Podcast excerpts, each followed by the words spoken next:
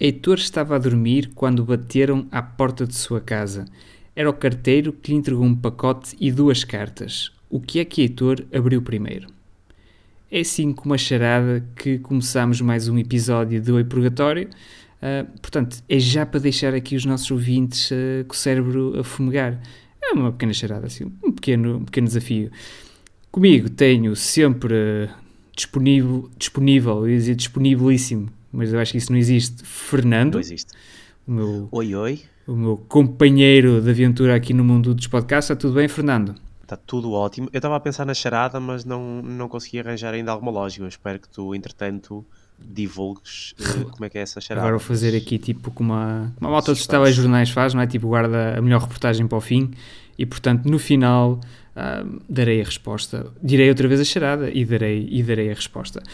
Agora, o que não é uma charada é a pergunta que eu tenho para te fazer e hoje a pergunta foi enviada por um, uh, por um ouvinte. Uh, Ui! Pois é, pois é.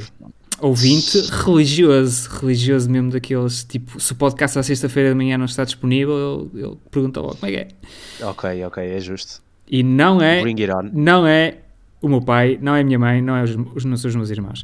Então, este ouvinte, uh, Paulo Matos, a quem eu aproveito para mandar um abraço, uh, a, a, questão que ele colocou, colocou, portanto, é: acreditas, neste caso faço eu a tua pergunta, Fernando, acreditas, Fernando, que cada pessoa tem a sua cara metade, ou seja, a nossa cara metade existe, existe mesmo, ou por razões culturais, razões geográficas, acabamos por nos dar satisfeito por encontrar uma pessoa que consideramos boa o suficiente, não é? Para aquilo que são, que são os, novos, os nossos objetivos, depois ficamos com essa pessoa um, ao longo da vida. Mas imagina, se calhar a tua cara metade está no Japão e tu não sabes. Um, olha, em primeiro lugar, agradecer ao Paulo. Excelente, excelente questão, introduzir aqui o amor no, no podcast. Eu acho que estava a, faltar. Uh, é assim, eu, em primeiro lugar, eh, se calhar encontrar aqui o que é o conceito de, de cara metade. E se por cara metade, pelo menos eu vou dar se calhar a minha interpretação, que é encontrarmos alguém que, que nos preencha, que, que encaixe com a nossa personalidade e que, de certa forma, uh, nos ajude, e neste caso a ambos, a sermos melhor pessoas e, e, a conseguirmos encaixar um no outro, não só num curto espaço de tempo, mas, se possível, numa, numa vida inteira. Uh, eu acho que sim, eu acho que existem caras metades, mas, mas como a minha resposta indica, pode existir mais do que uma. Uh, ou seja, eu acho que existem diferentes tipos de pessoas e muitas das vezes nós conseguimos ver isto nos grupos de amigos, às vezes até dizem, olha pá, tu fazes-me lembrar o, o Zé, ou uh, a Joana dizemos que nos faz lembrar a Maria. E muitas das vezes é verdade, há pessoas que têm personalidades semelhantes porque, epá, a sociedade é construída de uma forma em que muitas pessoas têm experiências semelhantes. E aliás, isso é um dos temas da atualidade, não é? Parece que estamos todos a ficar muito parecidos uns com os outros.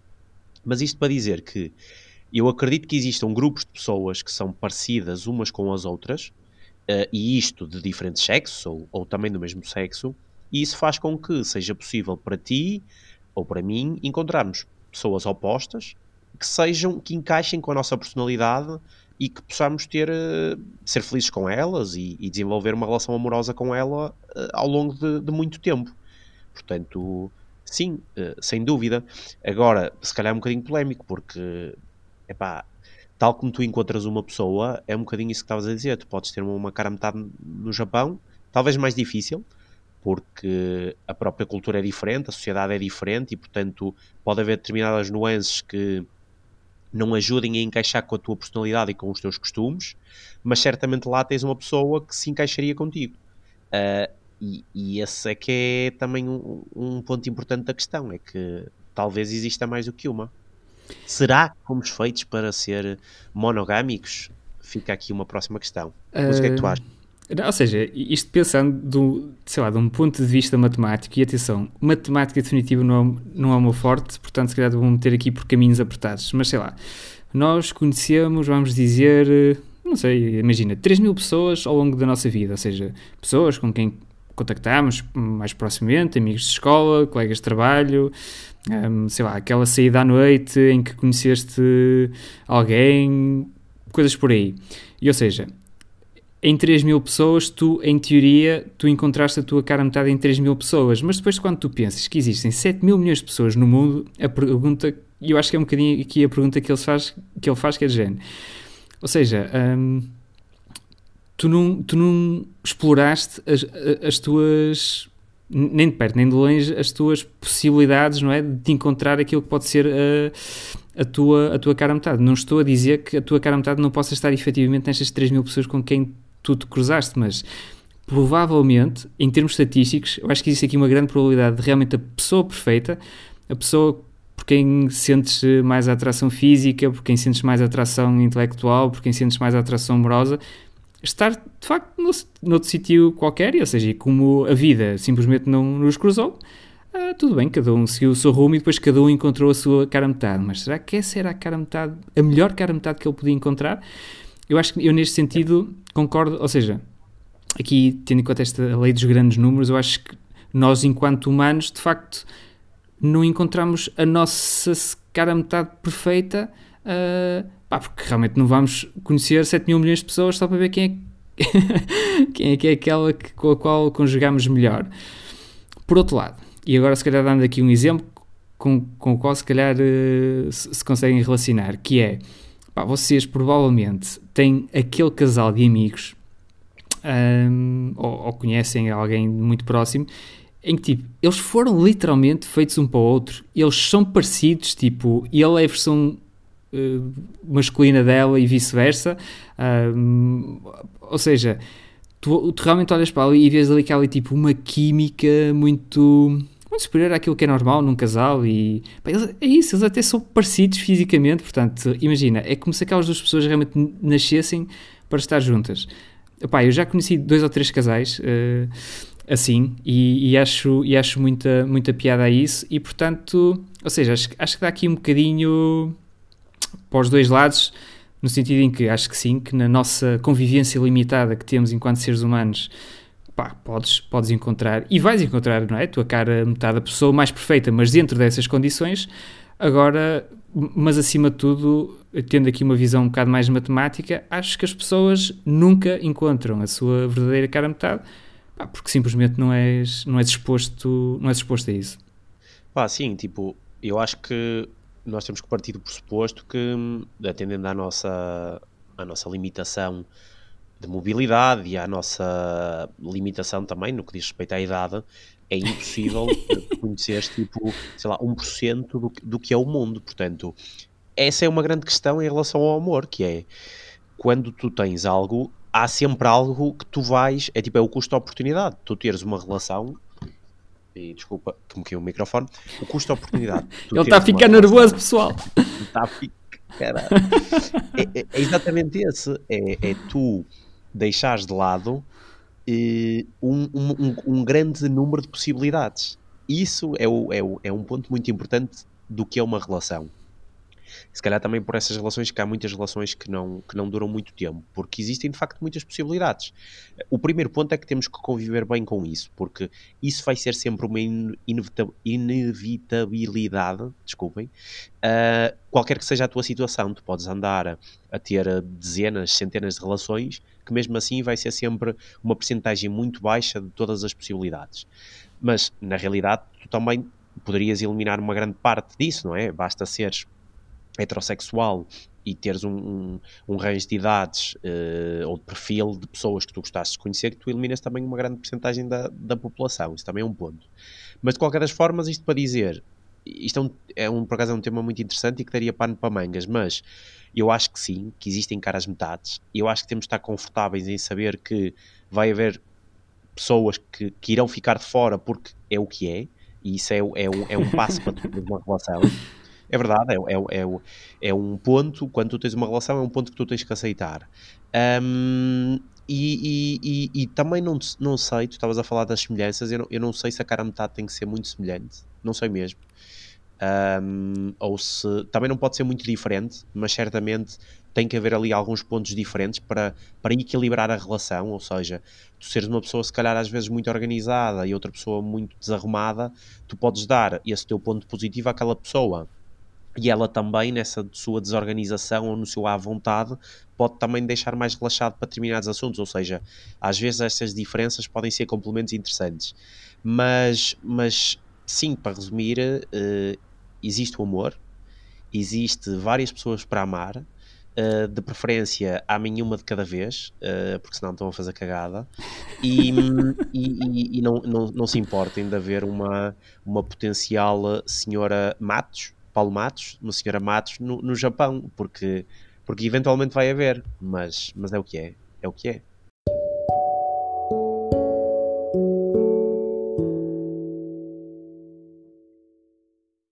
E efetivamente é importante que eh, deixem, deixem-se estar com as vossas convicções, com o vosso amor. Não pensem naquilo que poderiam ter, pensem naquilo que tenham. Caso contrário, vão desiludir alguém. E é essa exatamente a minha questão para ti, meu bom amigo Rui. A primeira eh, é muito simples: é já, desiludi, já desiludiste alguém? Ou tens medo de o fazer em algumas tomadas de decisão? E não tem que ver só com o amor, pode ser em relação à família, em relação a amigos, o que quer que seja. Sim, acho que já. Aliás, não é acho, eu tenho a certeza que já desiludi alguém e também tenho a certeza que muitas vezes desiludimos as pessoas, mas nem sequer. Eh, ou seja, temos consciência, consciência disso. Mas. Hum, sei lá, assim de repente, estas perguntas são tramadas porque obriga-te literalmente a ir ao baú das memórias e como tu disseste há bocado no primeiro segmento, pá, nós até já somos pessoas de idade, portanto temos aqui muitas memórias para escabacar. Pá, eu lembro-me de duas situações onde, onde eu acho que desiludi, desiludi essas pessoas uh, pá, e situações fazia as coisas um bocadinho de maneira diferente. Pá, uma vez, um caso específico uh, um colega nosso que fez, realizou uma, uma festa muito, muito grande e pá, eu preferi, preferi optar por um, uma festa de passagem de ano, eu preferi optar por um convívio uh, mais caseiro, mas só mais tarde é que eu me apercebi que aquilo era mais do que uma festa, ou seja, aquilo era um projeto para ele e eu, como amigo dele, deveria ter feito parte desse projeto e devia ter apoiado nesse projeto. E, ou seja, foi claramente um caso onde eu fui mais egoísta do que, do que altruísta, Pá, e tenho a certeza que naquela altura desiludi muito daquela pessoa com, hum, ou seja, com essa decisão. Pá, um outro, um outro exemplo que me lembro, uma vez uh, uma, uma, colega minha pediu-me para ficar um, uns tempos uh, lá, lá por casa, pá, e eu, eu a verdade é que eu estava a passar uma, uma fase um bocado... Pá, era uma fase muito específica onde eu precisava... Pá, lá está, falámos nisto no episódio passado, ou seja, do há situações em que nós é, é, as coisas são para ser feitas sozinhas e, e não para, para fazer acompanhados e, e aquela era claramente uma situação em que eu precisava de fazer as coisas sozinho. Só que mais uma vez lá está, fui egoísta uh, e ou seja, só pensei em mim e, e acabei por não ajudar uma pessoa que, no momento em que ela precisava, se não precisasse ela não tinha, não tinha pedido. Pá, justifiquei-me dentro do possível mas à luz de hoje foi uma decisão completa, completamente errada e hoje tomaria uma decisão diferente. Portanto, ou seja, logo aqui à partida tenho dois exemplos claros em que eu acredito que desiludi, que desiludi estas pessoas. Agora, pá, no dia a dia deve acontecer tipo. ou seja, deve ser mate, porque imagina, pá, eu estou a dar dois casos muito específicos que envolvem tipo amizades e, e expectativas que tu tens relativamente às amizades. Mas tu podes ficar desiludido ou desapontado com, com merdas muito simples do epá, eu até pensei que ele ia se levantar para dar a cadeira à velhinha, mas não, não fez isso. Ah pá, pois é, não deu. Portanto, ou seja, acho que existe aqui muita maneira de deixar a malta desapontada e eu prometo continuar a desapontar. Okay. Opa, de facto é um, é um tema complicado, porque efetivamente há coisas que tu não tens bem noção se desiludiste ou não.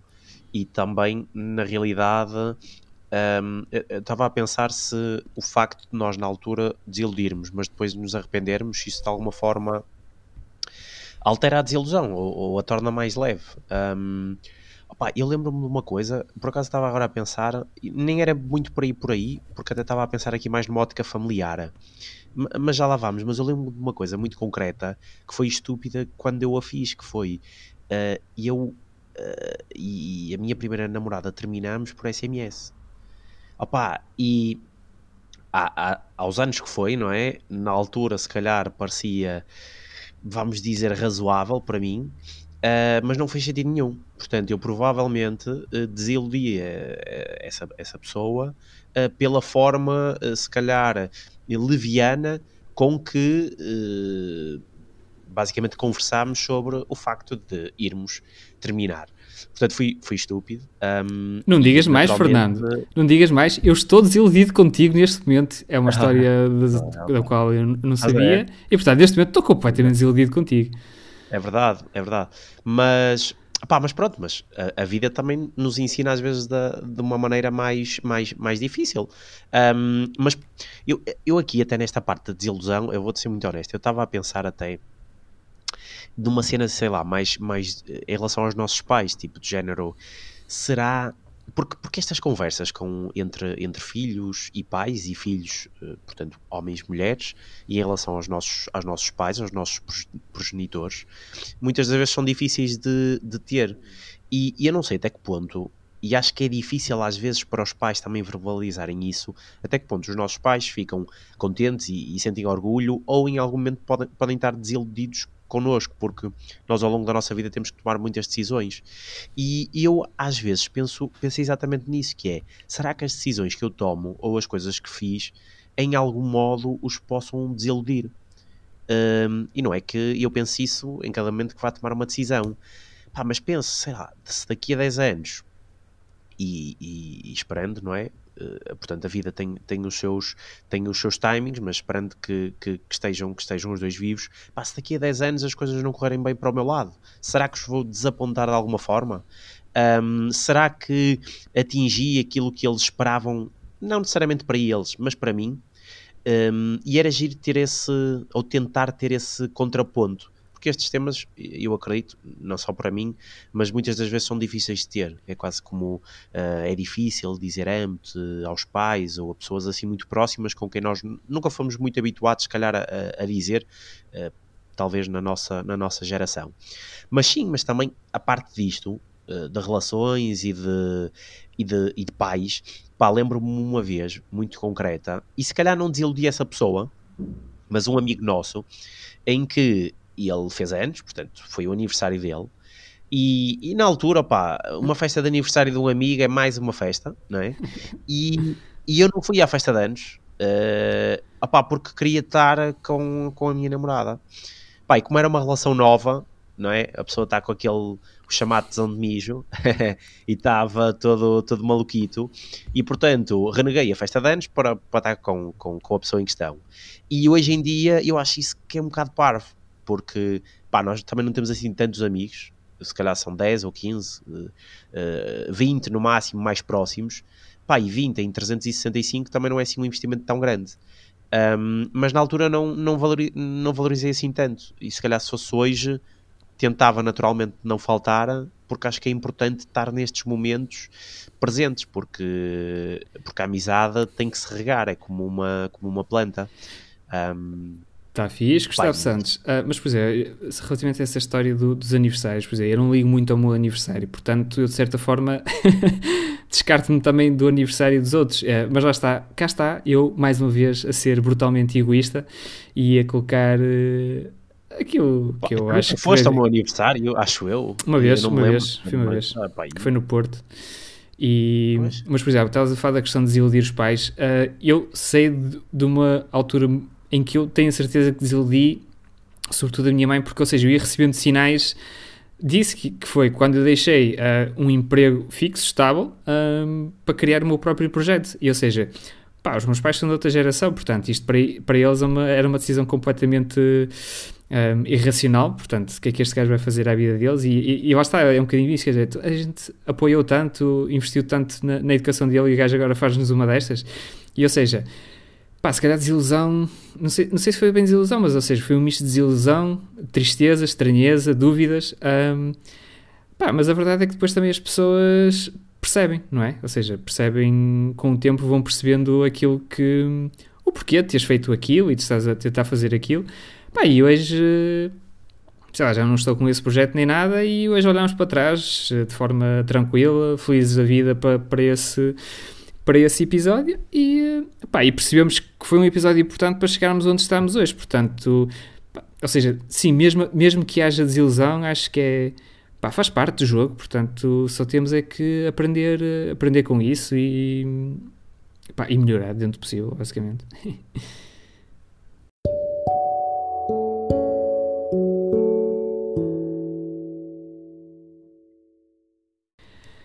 Portanto, hoje já descobrimos que a nossa cara metade pode estar no Japão. Uh, já descobrimos também que eu já desiludi a minha mãe. E pá, agora só. Ou seja, eu considero isto uma pergunta aqui um bocado menos profunda, não é? Do que aquilo que estamos habituados, mas eu acho que nos pode levar na mesma aqui uma, para uma conversa profunda. É uma pergunta muito básica, mas que eu encontrei na internet e eu pensei assim, acho que isto é capaz de dar uma boa conversa. Que é, Fernando, qual é que é o teu filme preferido e porquê?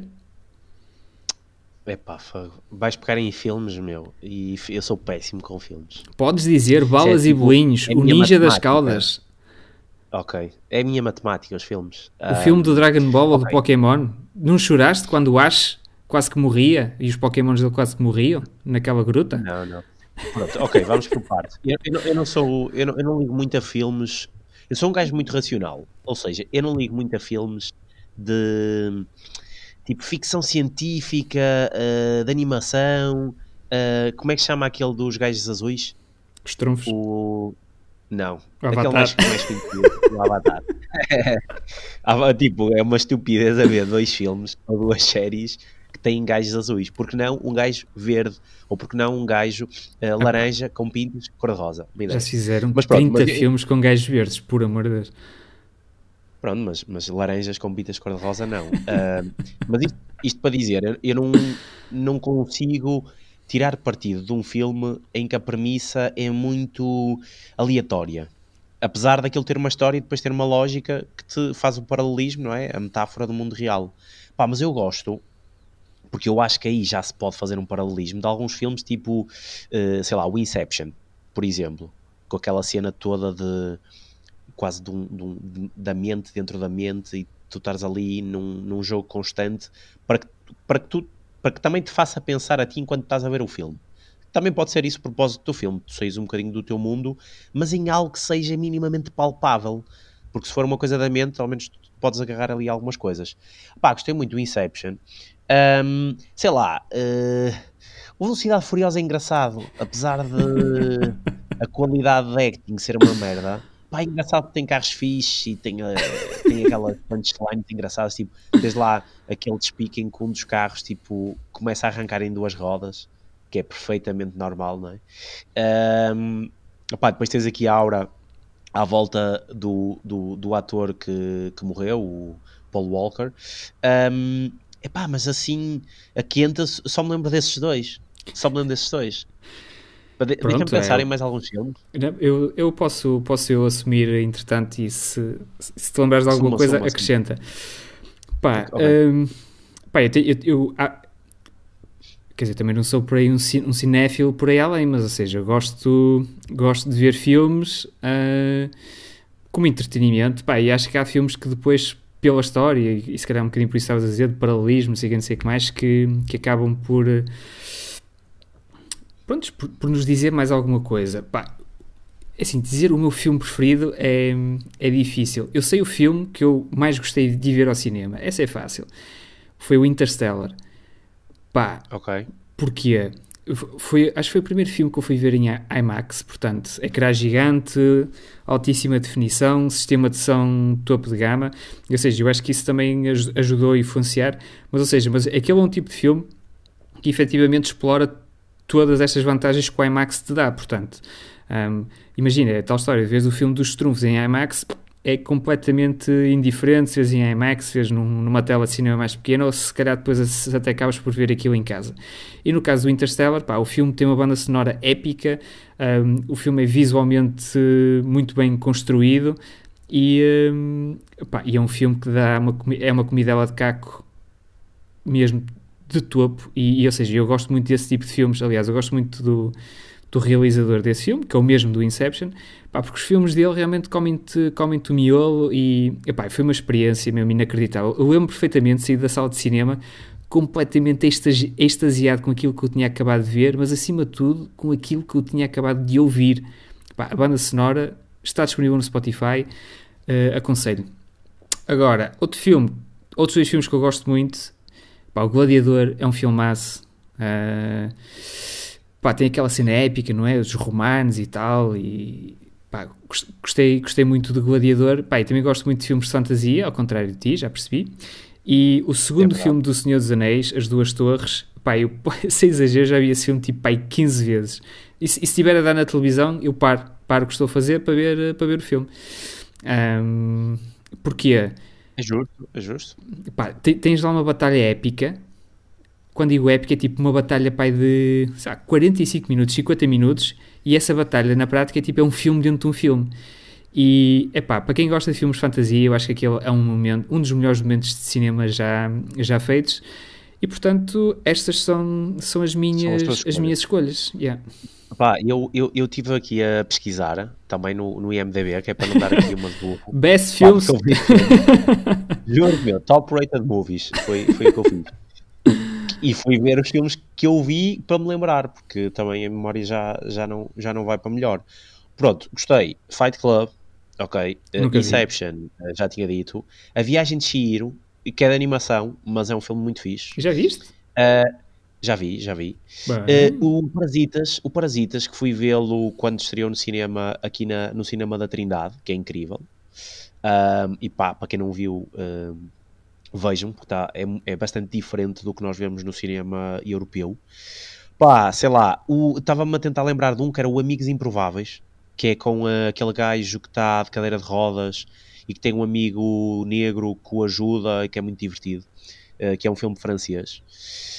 Um, sei lá, uh, o Whiplash, da cena dos bateristas, da escola de música, também está muito fixe. Afinal, vês filmes para chuchu lá. Vejo filmes. Não, agora estou a dizer todos que me lembrei. O Memento, que é aquele gajo que tatua as merdas na pele, yeah. que é também do gajo do yeah. Inception e do Interstellar. Uh, e, o, e o Django Unchained, porque eu gosto muito de Quentin Tarantino, ok? Uh, mais os outros filmes que ele, que ele foi fazendo. Um, pá, mas é isso, ou seja, eu gosto muito dessa cena, comidela de caco. Comidela de caco e comédia. É só isso. Por acaso, eu, não sentes isso que... Agora, ah está, é mesmo a velho isto, mas género, já não se fazem comédias como antigamente. Mas, ou seja, sinto muito que o, género, o género da comédia está-se a perder, tipo... Tá, não há assim muitas e não há boas comédias. Pá, eu tipo, acho que a última grande comédia.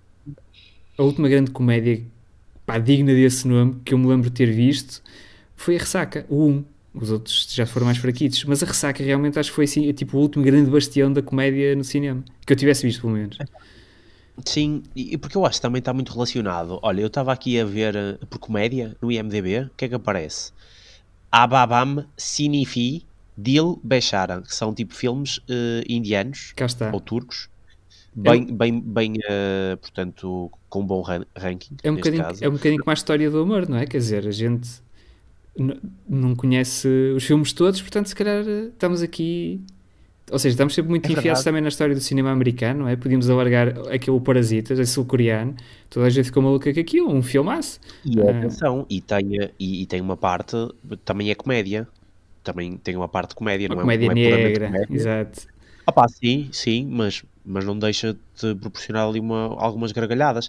Epá, mas é engraçado porque eh, é exatamente isso. Muitas das vezes estamos fechados num conjunto de filmes ou numa cultura uh, cinematográfica e perdemos muita coisa. E, e, há uma coisa que eu sinto, eu não sei se sentes, que é pá, nós, com a nossa idade, não é? Eh, já vamos numa determinada geração de filmes.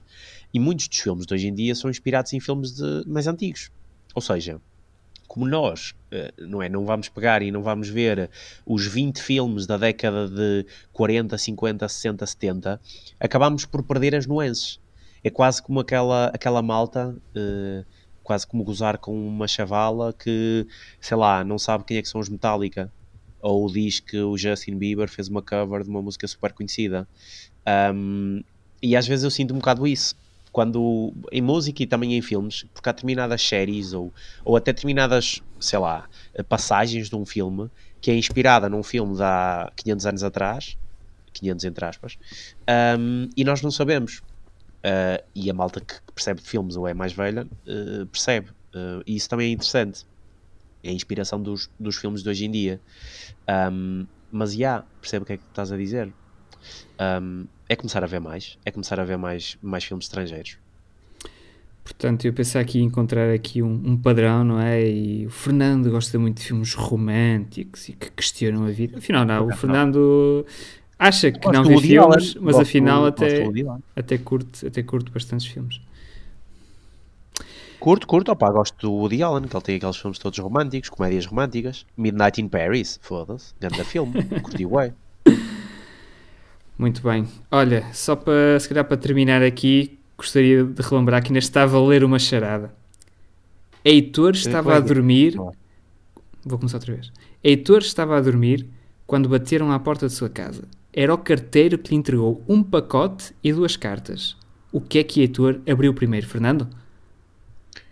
Epá, o pacote. Não, o Heitor, a primeira coisa que abriu foi a porta de sua casa. Ai, que engraçado.